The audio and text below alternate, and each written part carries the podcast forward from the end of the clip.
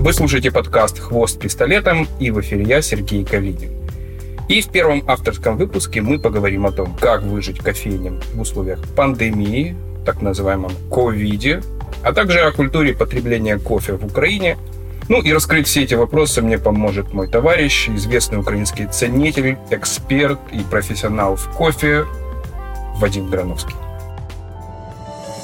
Вы слушаете подкаст «Хвост пистолетом» и в этом выпуске вы узнаете, как пандемия изменит кофейный бизнес. Сможет ли кофемашина заменить баристу? Какой уровень кофейной культуры в Украине? А также мой гость раскроет секреты, как же делают один из самых дорогих кофе в мире. И как выбрать качественный продукт. Мы развенчаем мифы о кофе. И, конечно же, поговорим о том, как с возрастом – меняются вкусы на женщин. Привет. Привет, Сергей. А, отличное название «Хвост пистолета». Актуальное сейчас особенно.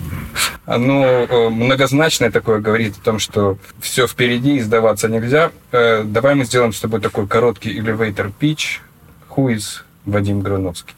Слушай, я э, у себя в соцсетях пишу э, предприниматель, который строит свой бизнес вокруг качества и, и определенных ценностей.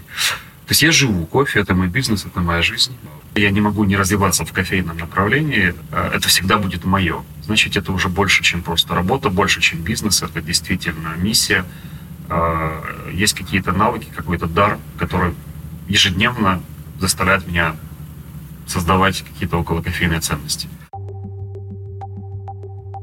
Скажи мне, я надеюсь очень, что, например, если через год будут слушать этот выпуск, и этот вопрос будет не актуален, но, тем не менее, сейчас, в тот момент, когда мы не знаем, что нас ждет впереди, мы вроде как э, побороли э, вирус, с другой стороны, его не побороли, первая волна, вторая, открытие, закрытие. Как ударил или бьет до сих пор э, вот эта история, вот эта ситуация по бизнесу твоему лично? Мы закрыли несколько локаций. Одна из них в театре, театр на карантине, локация законсервирована.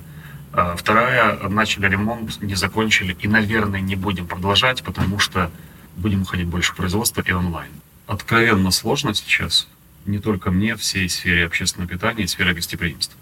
А, откровенно сложно любой кофейне, а, потому что бизнес любой кофейни был построен на взаимодействии с людьми гостеприимство, общественное питание в той культуре, которая актуальна сейчас э, в Украине, это всегда к тебе приходят гости, ты с ними общаешься, есть очень тесный э, контакт. Люди садятся за столики, люди потребляют пищу, напитки. Сейчас контакт с другим человеком – опасность.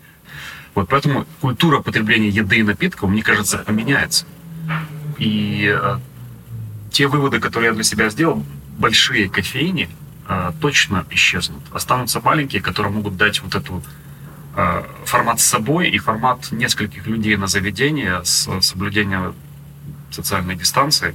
Точнее, это физическая дистанция, потому что она может социальная, как между олигархом и бездомным. А физическая дистанция это те самые полтора метра, которых от нас, которые от нас требуют.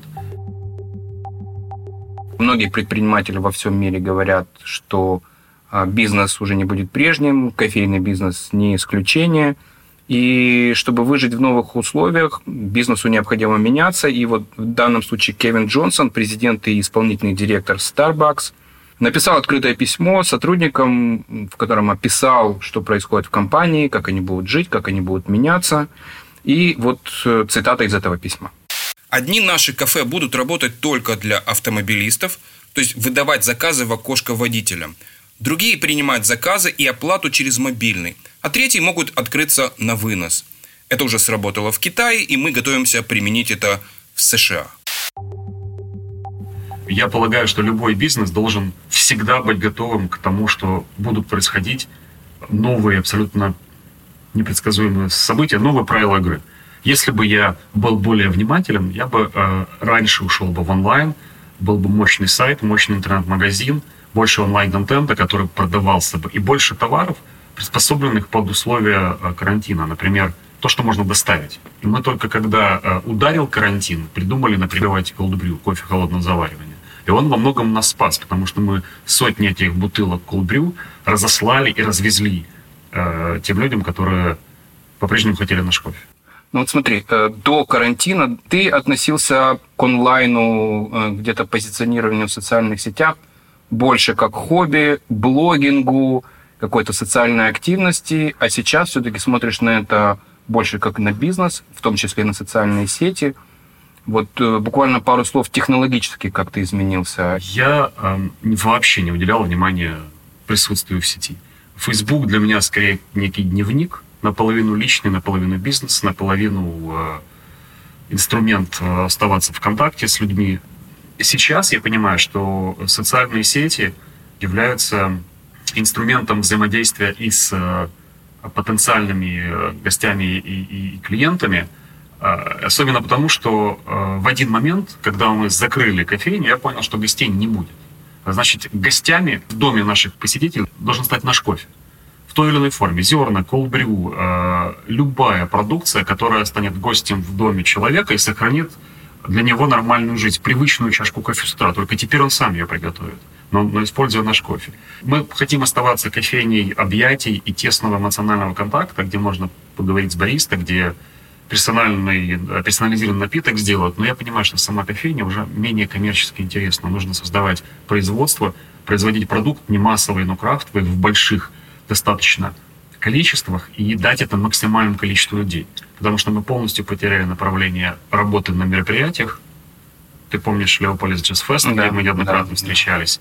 Их не будет в ближайшее время. Тот же фестиваль джазовый, который мы все так ждали, 10-й юбилейный, его не было.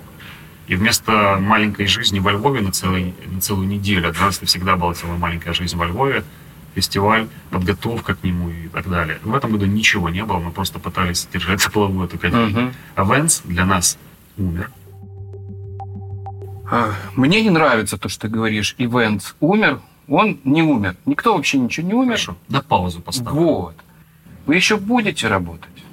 Понимаешь? Мы годами работали, и мы продолжаем работать. Да. Вот. Просто смотри, для нас во многом сейчас э, очень болезненная пауза, потому что абсолютно все, что было запланировано, отменено. Угу. И я знаю, что до конца года не будет этих мероприятий. Угу. Поэтому я для себя вот этот период до конца года обозначил как э, пустой. А, в плане мероприятий. Mm-hmm. И поэтому мы будем менять стратегию. Вот я хочу сделать из этого бизнеса некий швейцарский нож, где много разных инструментов, у которого свои задачи. И если я смогу э, добавить производство вместо на данном э, этапе простаивающего events. У меня 4 или даже 5 комплектов оборудования полноценных кофеин, которые стоят на складе, потому что негде работать. То есть я хочу добавить маленький производственный цех, где будет производиться в достаточно больших масштабах напитки качественные продукты, которые уже готовы к употреблению. То, что англичане называют RTD, Ready to Drink. И таким образом, добавив производство, добавить измерение новое к своему бизнесу, как страховку, потому что мы не знаем, что будет дальше. Ну, судя по всему, ты знаешь, раз у тебя появился еще кофейный консалтинг, я вот где-то подглядел так. Это а, что он, такое? Он не появился, он был. Давно, а иногда ко мне обращаются люди, которым интересен мой опыт. Меня больше интересует частный клиент. Меня прям вот это вот э, зацепило мне глаз, когда ты кому-то поставил машину. Я думаю, ты говоришь о Виктории Тегибко. Я молчу, ты говоришь. Э, недавно мы действительно укомплектовали домашний набор оборудования после того, как Виктория сказала, что я хочу такой же кофе, как у тебя в кофейне, но дома. Я сказал, тогда нужно делать апгрейд оборудования и апгрейд знаний. Первое, мы ставим оборудование, которое профессиональное, но компактное, дома. Второе, все, кто будет готовить кофе, проходят обучение, потому что необходимо брать на себя ответственность, знания получать. А, и готовить тогда самостоятельно, потому что большинство людей покупают дорогие автоматические машины, где нужно просто нажимать кнопки. Это удобно, но эта машина никогда не сделает такой кофе, как кофейня. А задача была простая. Хочу такой кофе, как кофейня.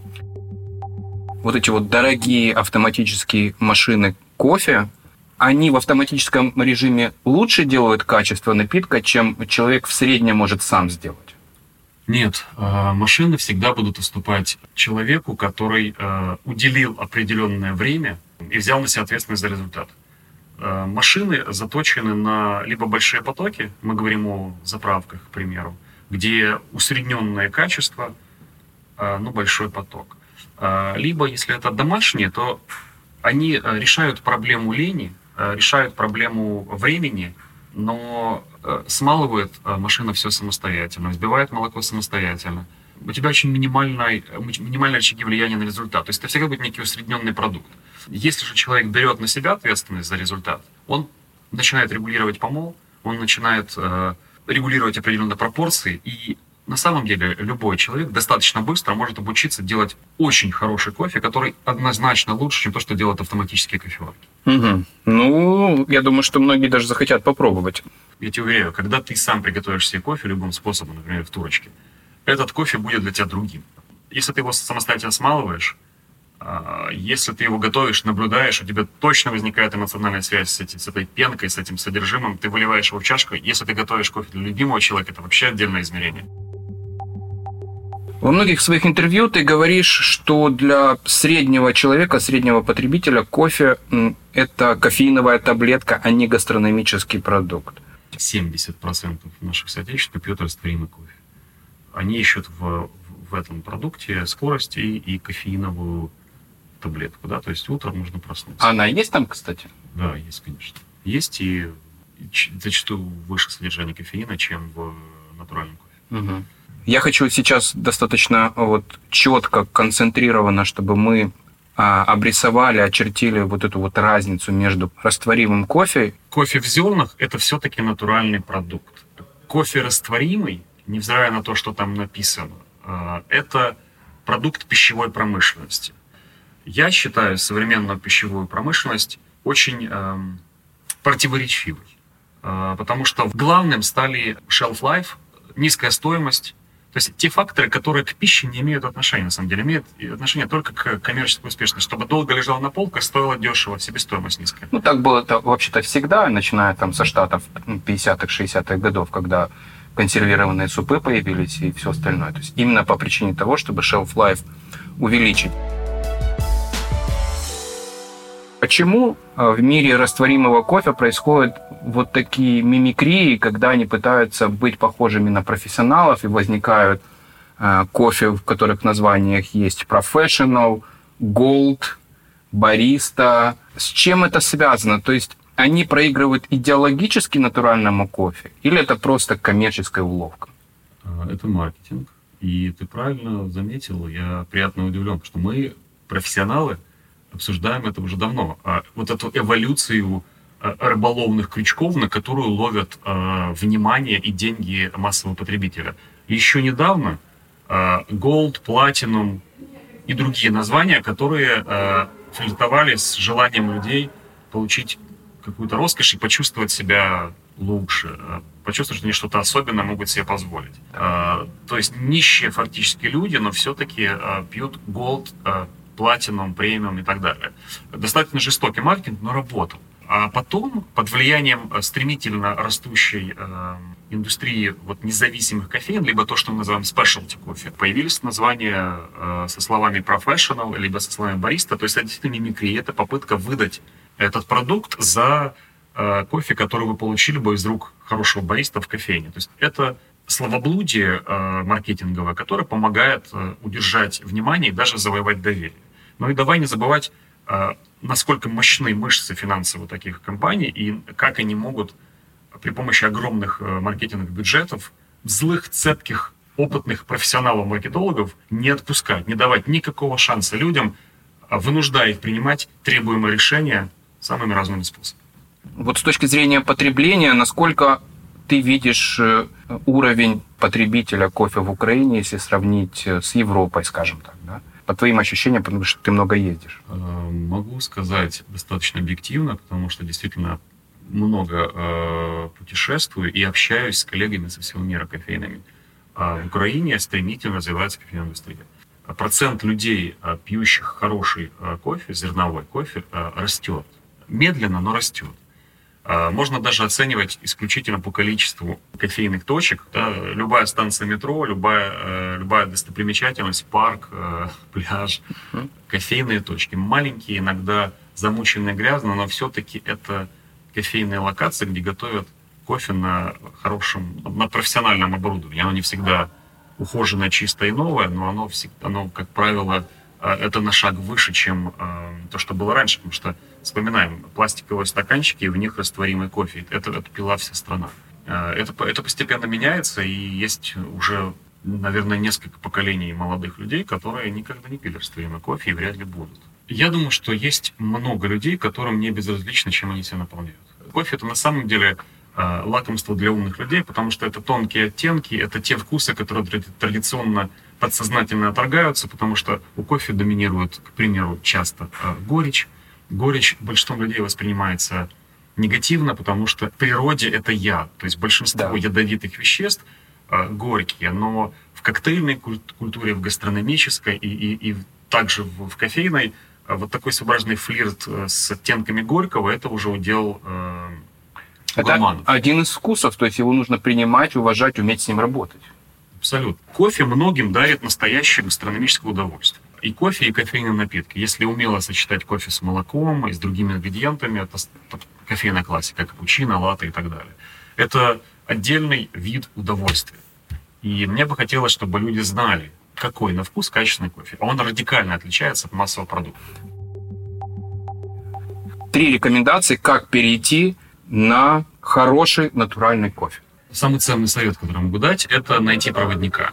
А, нужно найти такого профессионала, бариста или собственника, прийти в заведение, где такой человек работает, и довериться этому человеку, рассказать, чего ты ждешь о кофе, и попробовать разные напитки, приготовленные этим человеком. С того момента, когда ты пробуешь новый яркий вкус, а, происходит некий ментальный сдвиг. То есть первая рекомендация – найти проводника. Абсолютно верно. Второе – вся наша жизнь построена из определенных ритуалов. Мы э, высокоорганизованные э, существа, которые пытаются свою жизнь систематизировать. И создание новых привычек, по большому счету, вся наша жизнь состоит из новых привычек. Для того, чтобы она произошла, есть проводник, ты что-то попробовал, но дальше необходимо волевое усилие закрепить. И придется менять жизнь. Придется покупать кофемолку ручную, к примеру. Придется пробовать готовить самостоятельно. Либо придется осознать, что качество стоит денег, и ментальный сдвиг произойдет в готовности платить за этот продукт больше. Угу. Поэтому формировать новые привычки, новые нейронные мосты, если хочешь, в головном мозге, это, это второй момент. Закрепите хорошие привычки. Иначе лень, спешка и другие атрибуты современной жизни вас победят, и вы вновь скатитесь. Я понимаю, что будет сложно, но, тем не менее, третье, возможно, на коду человек закрепил и не противиться позитивным изменениям а, и расти как человек, как профессионал и как личность. Принято.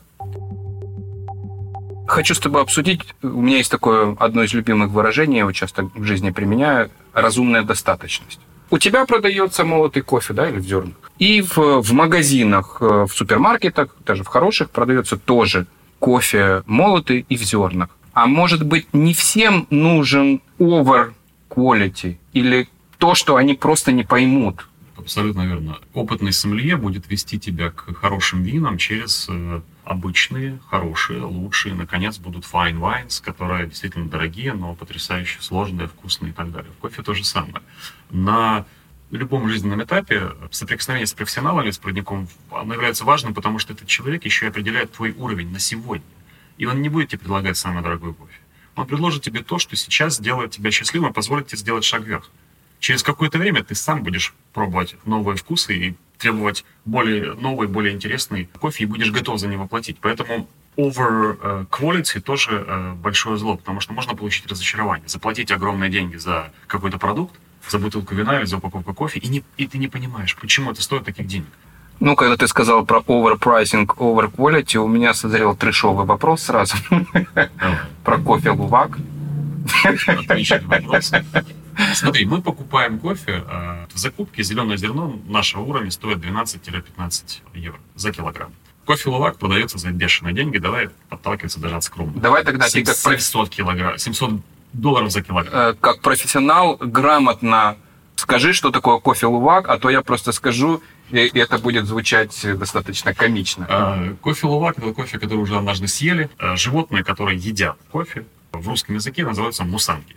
На местном языке в Индонезии их называют лувак. Если кофе лувак настоящий, происходит следующее. Эти животные, они ночные, едят кофейные ягоды ради кожуры и э, мякоти. Потому что спелые кофейные ягоды сладкие, вкусные, и они выбирают, полагаясь на свои инстинкты, самые спелые, самые вкусные ягоды. Съедают эту ягоду, кожура и э, мякоть приносит им удовольствие, а косточка отправляется в путешествие по пищеварительному тракту мусангов, проходя какие-то процессы ферментации и завершив свое путешествие э, в куче... Э, То есть оно выходит через задний проход? Да, в куче... Э, дерьма. Дерьма. Э, становится якобы изумительно вкусным. Я считаю, что главная причина, почему этот кофе может быть вкусным, если животные выбирают сами, они выбирают действительно самые спелые ягоды, и лучше этих животных мы не сможем собрать. Они выбирают самое вкусное. Это главная причина, почему этот кофе может быть вкусен. Но потом необходимо его деликатно правильно обжаривать и так далее. То, что происходит сейчас, это большой жестокий бизнес и обман. Эти животные содержатся в клетках, им скармливают совершенно посредственный кофе, они вынуждены это есть в огромных пропорциях, хотя в природе они не едят так много кофе, в их диете самые разные вещи, более того, они хищники. Они даже забродивший пальмовый сок пьют и, э, и хулиганят по ночам, потому что этот забродивший пальмовый сок содержит алкоголь. А, то есть такие своеобразные ночные жители, аристократы. А, если они живут в клетках, они там очень быстро умирают, потому что они ночные. А их, э, их показывают туристам, их, их кормят насильно этим кофе, они сходят с ума, болеют и умирают. Это очень жестокий бизнес. Технически это кофе лувак, потому что животные съели эти зерна и нагадили. А, и потом это все моют, э, обжаривают и продают за дикие деньги, э, извините, глупым людям. Вот жаль, что вы не видите сейчас моего внешнего вида. У меня реально глаза так расширились, потому что по итогу мы видим еще одну маркетинговую наебку. По-другому не могу. Смотри, я э, два года прожил в Индонезии, я э, впервые кофе лувак попробовал в Лондоне. Я прочитал в бортовом журнале э, авиакомпании BA, когда летел. Э, мне стало интересно. Я отправился в Сохо искать, где же я могу купить этот кофе. Купил, попробовал, было отвратительно. Еще несколько раз я попробовал, и ну, были те, которые мне более-менее понравились. А затем, когда в Индонезии оказался на острове Бали, я э, искал, э, я думаю, что где-то 20 разных поставщиков я нашел, и я попробовал кофе Лувак, э, включая тот аутентичный, который действительно собирали на кофейной плантации крестьяне. Но ничего выдающегося я там не нашел. То, что мы делаем, это гораздо вкуснее, чем кофе Лувак. Гораздо из того, что продается в супермаркетах, насколько на вскидку ты можешь оценить э, уровень представленности качественного кофе, который ты бы мог купить и заварить себе, ну, в магазине? Процентов 20 зависит, конечно, в зависимости от конкретных 20? Да. И сейчас зерновой кофе, более того, собственной обжарки, а, есть в многих супермаркетах. Но, опять же, в любом супермаркете э, полки растворимого кофе в 2-3 раза по объему превышают зерновой. Вот ответ, что пьют наши uh-huh. соотечественники. Uh-huh. Вот, и тем не менее есть и растет зерновой кофе, и его уровень и качество тоже растет. И украинские обжарщики растут, их количество, их, их профессиональный уровень. На самом деле все хорошо. Наша кофейная культура сильная. Скажи мне, а что это за штука такая? Колесо вкуса кофе. Это инструмент, э, которым можно сравнивать с новым языком. Э, выглядит он действительно как колесо, кофейном э, колесе вкуса 110 дескрипторов, то есть это круг, который разделен на цветовые фрагменты, и там собраны те вкусовые и ароматические э, характеристики кофе, которые мы ощущаем. 110. С колесом вкуса и с сенсорными ощущениями, а это настоящий тренинг сенсорика, это как новый язык, ты начинаешь понимать, что вот этот кофе, который ты попробовал, это не просто кислинка, это ягодная кислинка или цитрусовая. И даже не просто цитрусовая, ты знаешь, что это цедра грейпфрута. И для того, чтобы при помощи единого языка вкусов э, объединить весь мир, мир профессиональный, чтобы можно было оценивать напитки, опираясь на единую шкалу, единую э, систему, э, был, э, был создан инструмент, который называется «Колесо вкуса». Он есть в, в, в других сферах. Э, алкоголь, э, сыр, э, вино. Скажи мне, я вот в принципе могу еще понять, как вкус э, кофе зависит от обжарки, оборудования, да, но я не очень могу понять, как вкус кофе зависит от географии. Смотри, родина кофе – это Эфиопия, там особые погодные условия, особенно исторически сложившиеся э, способы обработки. Мало воды, сушка на солнце, э, это называется натуральный способ обработки, когда кофейные ягоды высушивают, и они теряют влагу, а кожура остается на, на э, зерне, потом эту кожуру снимают, и вот, вот это и есть натуральный способ обработки. Так вот, э, климат, например, э, среднегодовая температура, количество осадков и другие факторы очень сильно влияют на э, содержание органических соединений в, каждом, в каждой кофейной ягоде. Больше сахара, меньше сахара и так далее. Высота произрастания влияет на плотность зерна. так называемое density. Чем выше кофе, это, кстати, очень интересное правило, которое я рекомендую всем применять. Чем выше кофе, тем, как правило, он лучше и вкуснее. Регион произрастания ты имеешь в виду? Да, высота произрастания. Высота. А, есть э, география, когда угу. разные страны, а есть высота. Тот кофе, который растет на, на, на высоте полтора километра над уровнем моря и выше, он, как правило, гораздо лучше, чем тот, растет, тот который растет, скажем, на высоте 800 метров. К примеру, в Бразилии очень много кофе растет на невысоких э, площадях, где происходит машинная сборка, то есть существуют такие комбайны, которые собирают кофе. Там э, другая земля, и этот кофе проще. Он не хуже, он, он проще, потому что если кофе вырастает в Йемене либо в Эфиопии на высоте 2 километра и выше, он медленнее созревает, в нем больше накапливается сахаров. Ягоды меньше, но они больше накапливают самых разнообразных органических компонентов, которые при обжарке дают целый спектр вкусов. И кто-то приходит к тому, что мне нравится Эфиопия, мне нравятся карамельные нотки, шоколадные, там какие-то пряности, которые чувствуются именно в кофе. А кто-то любит Бразилию, потому что там горечь, карамель и шоколад. А кому-то Гватемала или Коста-Рика, а кому-то Индонезия, потому что там такой землистый оттенок, почти как у виски. Кения дает кислинку, например, я, яблочную такую, как у зеленого яблока. Если это то, что вам нравится, берите Кению, берите Кению в средней обжарке, получите кайф. Я рекомендую обратить внимание на Йемен, на Эфиопию и на э, некоторые сорта, например, э, пресловутая геша, либо же гейша. Это э, кофе, который рожден в, в Эфиопии, но удачно выстрелил в Гватемале, например, или в Панаме, где новые климатические условия вытащили из этого кофе абсолютно новые вкусовые оттенки. И сейчас э, сорт гейша часто используется на кофейных э, соревнованиях, потому что он, он превосходит большинство других видов кофе натуральными вкусовыми оттенками опираясь на географию, уже можно чего-то ждать от кофе. Но есть еще момент обжарки.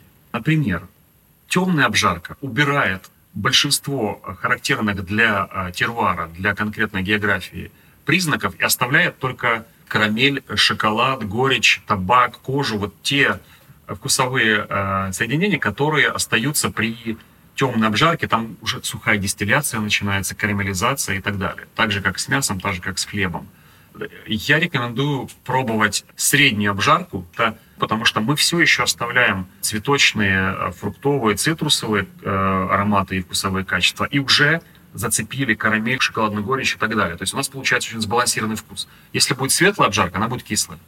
Большинству людей это не нравится. Средняя обжарка э, дает баланс.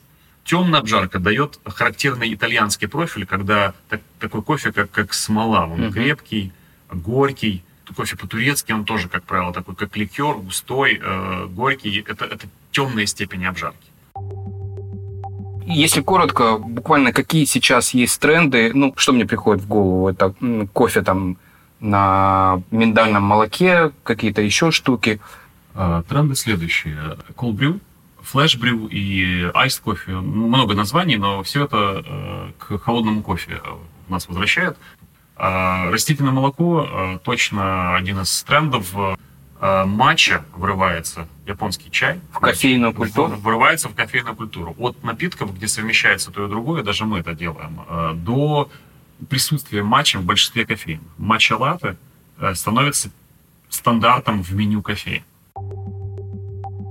Не могу не спросить, а вот э, Flat Orange, да? У нас очень многие ассоциируют именно с тобой. Что это?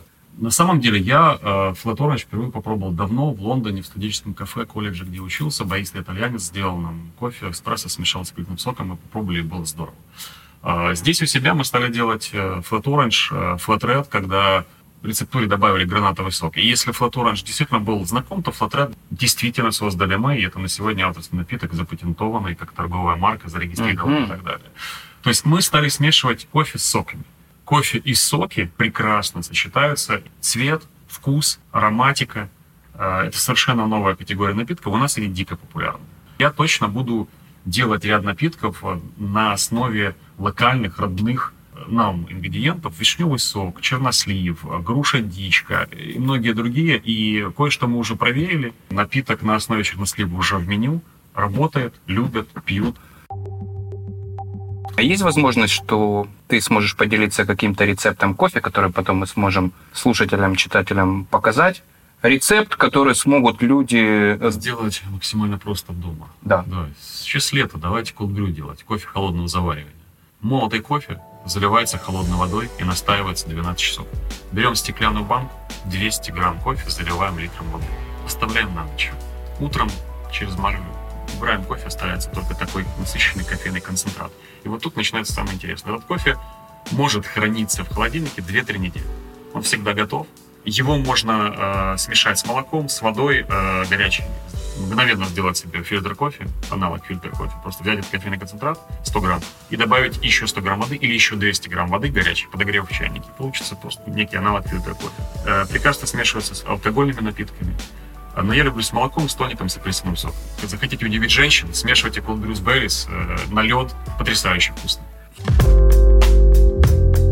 Я обещаю сделать точно brew, выложу фоточку в Инстаграм. Я напоминаю, что найти меня несложно. Заходите в Инстаграм, ищите Сергей Калинин, бац, и там я.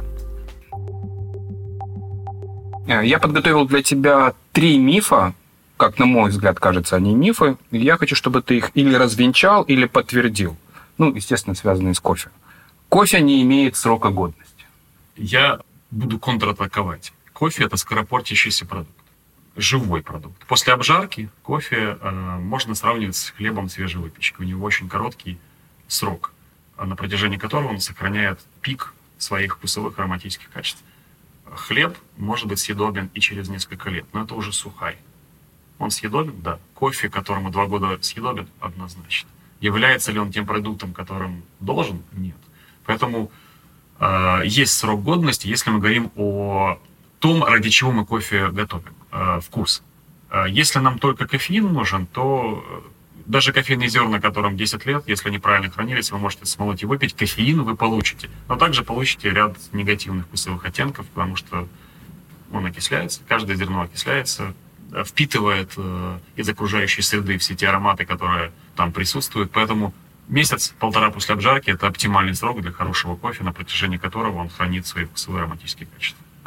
Так, развенчан, бастед. Дальше. Кофе – это стресс для организма.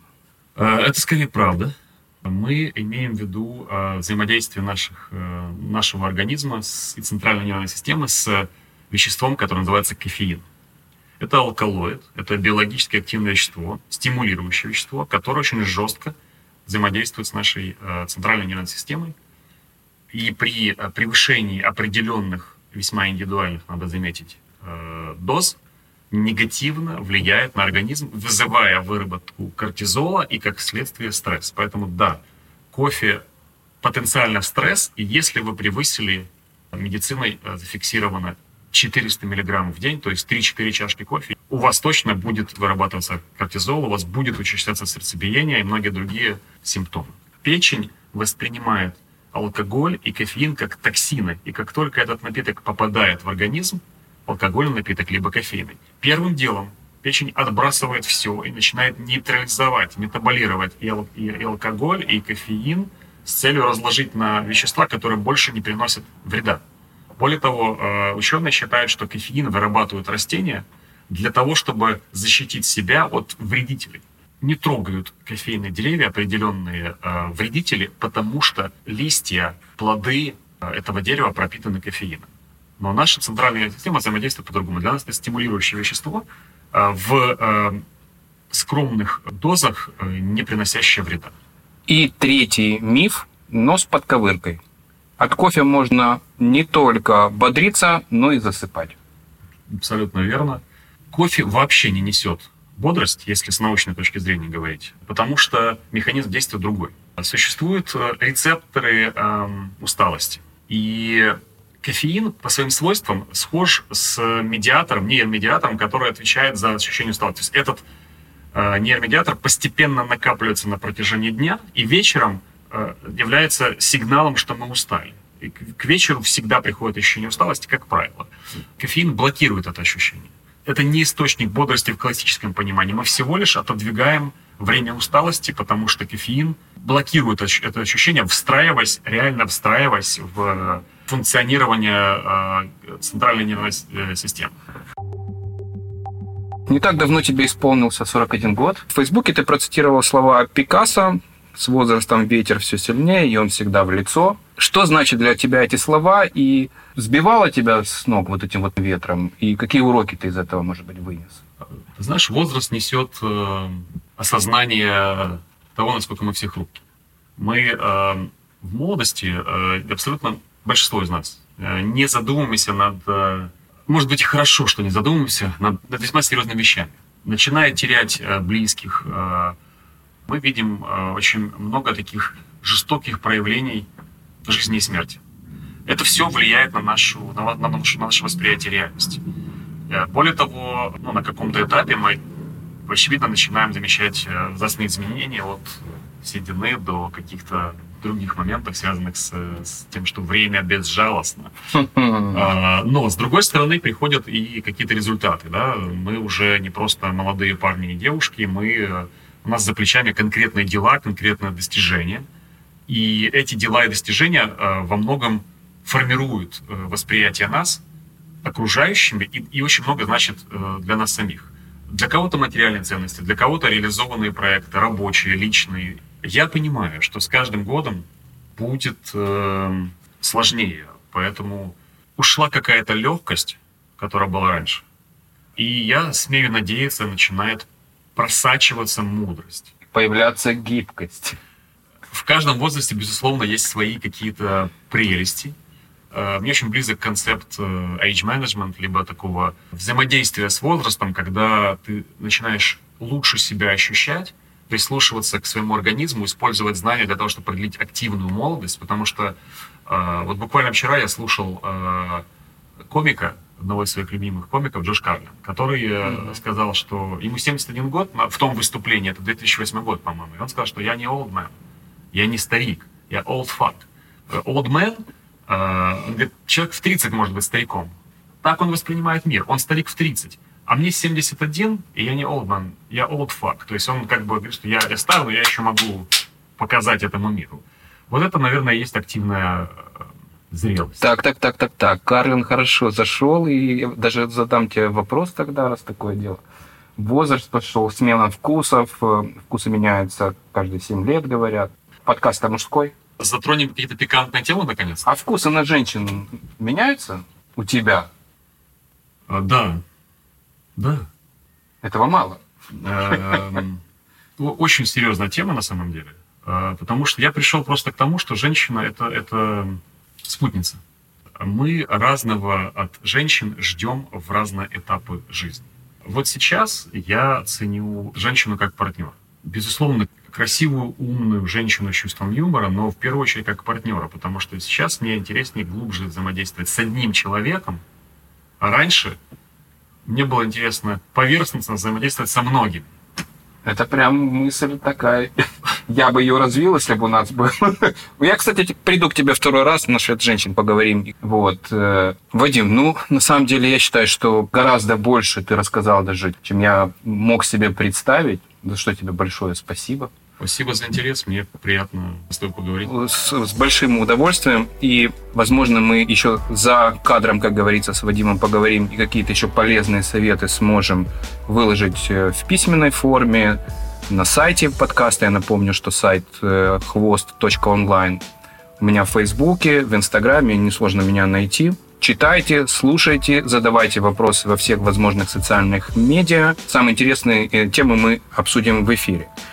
А в следующую среду ждите первое большое интервью в рамках подкаста «Хвост пистолетом» с одним из лучших бизнес-тренеров мира Радиславом Гандапасом. Поговорим о секретах успеха, мужской измене и почему женщины легкого поведения не целуются в губы.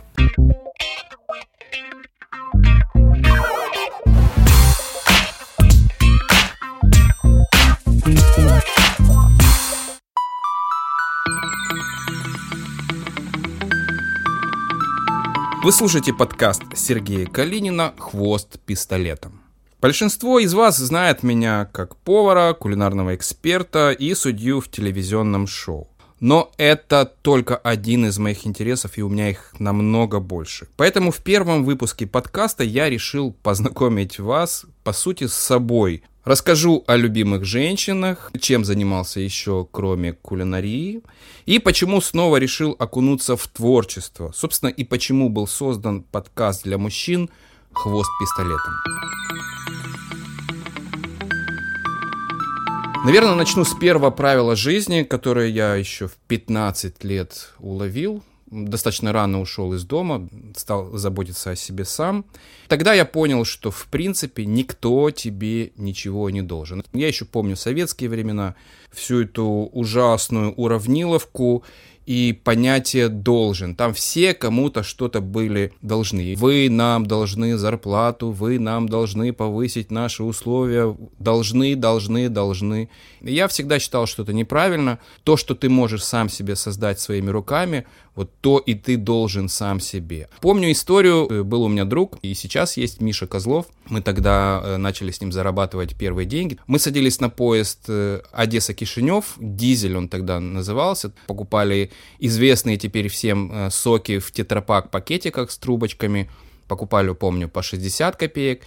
И привозили, продавали на рынке седьмой километр по 2 рубля, то есть практически тройной был подъем. Нас, конечно, гоняли. Тогда еще, кстати, такое время было, если кто помнит и знает седьмой километр, не было не то что контейнеров, столов не было, люди торговали на газетках. И поэтому мы вот тоже там, как говорится по-одесски, на полу торговали, сумку открывали, нас ловили, мы платили штраф, мы опять торговали, и за 15 минут мы делали неплохой навар в 30 рублей, насколько я помню. И вот тогда я понял, что никто тебе не должен. Вот сами так крутились, и я с удовольствием вспоминаю те времена, которые на самом деле очень много чего мне дали. Конечно, родители пытались дать мне то, что возможно, как минимум помогли мне поступить в музыкальное училище. За это им большая благодарность, потому что там, в принципе, я уже начал формировать себя как творческого человека, и вот сейчас, по сути, вы слушаете поэтому данный подкаст.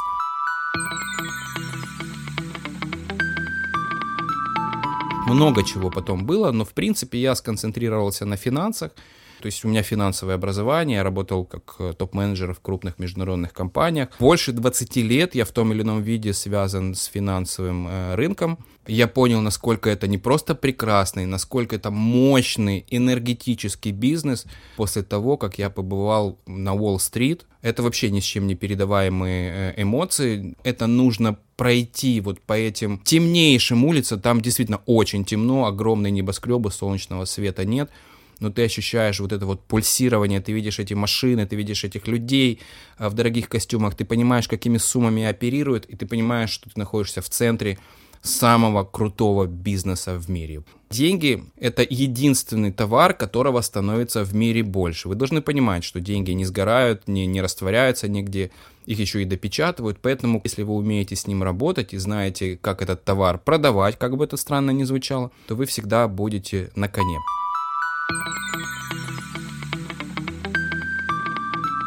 Ну и пару слов про ТВ. Я не буду долго останавливаться, вы и так э, знаете, но для меня это был, по сути, дауншифтинг. Когда у меня в 2013 году закончился контракт с международной компанией, я подумал, что а почему бы мне не заняться чем-то для души? Меня заметили и в Форбсе, меня заметили и на СТБ. Мне нравилось, я получал удовольствие. Я считаю, что телевидение дало мне очень хороший такой крутой навык быстро переключаться, в разных ситуациях работать. Вот очень многие считают, что телевидение это прям работа э, мечты, это там можно правую руку отдать только для того, чтобы получить свои там 5 или 10 минут славы. Я всегда говорил, что это просто для меня работа. И я хочу сказать э, очень многим, кто стремится прославиться. Ребята, в первую очередь для вас это должна быть работа. Если вы будете делать ее плохо, никакой славы не будет.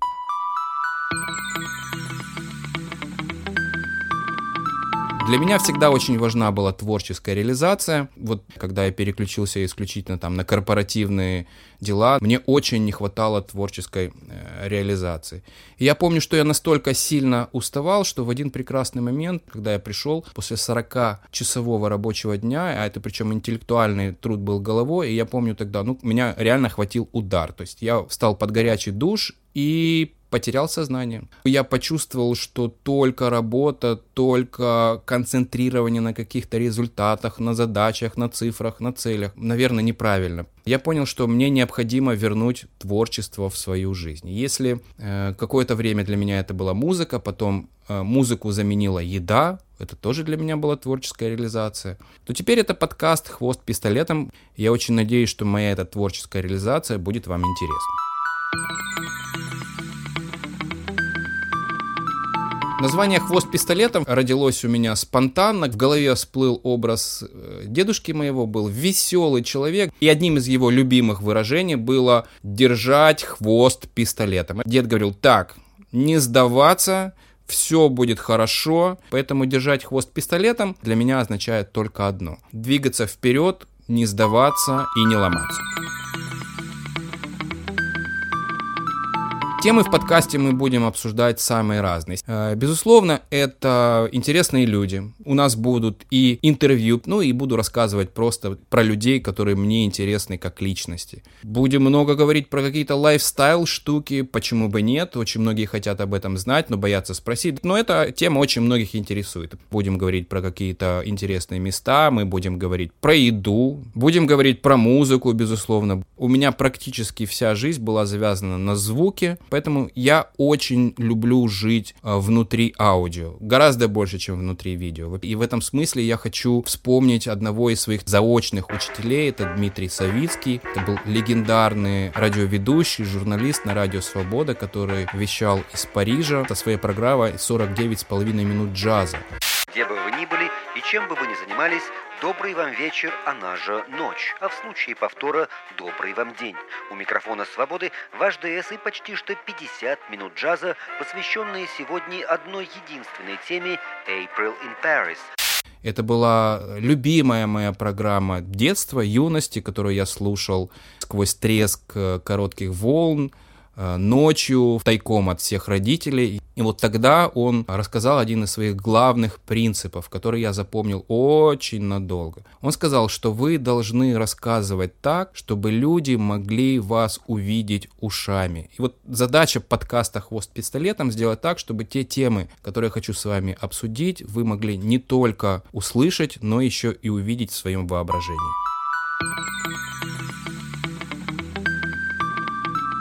Ну и постараюсь все-таки немножечко, немножечко пока зацепить вопрос женщин, личных отношений, поскольку, наверное, больше всего этот вопрос возникал за всю мою, там, скажем так, как минимум публичную карьеру. Кто же она, вот та самая женщина Сергея Калинина? Могу всех успокоить, что за всю мою достаточно долгую жизнь у меня может быть, был один период или два, где-то так, ну, максимум до года каждый, когда я был предоставлен сам себе, а по сути всю свою жизнь я шел рядом с какой-либо женщиной, девушкой, и могу сказать, что я с большим уважением отношусь ко всем из них. Любил, безусловно. Я не могу с человеком находиться просто, который мне безразличен. Да, это не, не пришло на данный момент, э, пока к такому понятию, как многие спрашивают, почему ты не женат. Ну вот потому что. Потому что время мое придет, и я понимаю, какой это должен быть человек, и я его жду.